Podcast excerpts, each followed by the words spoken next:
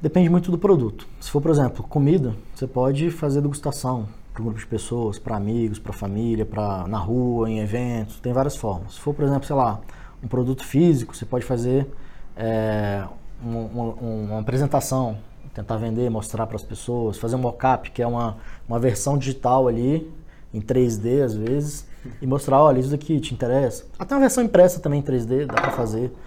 Serviço, você pode fazer uma pré-venda de serviço também, ó. Você compraria um serviço para te entregar daqui a 30 dias, ou produto também. Então tem várias formas de você apresentar esse produto.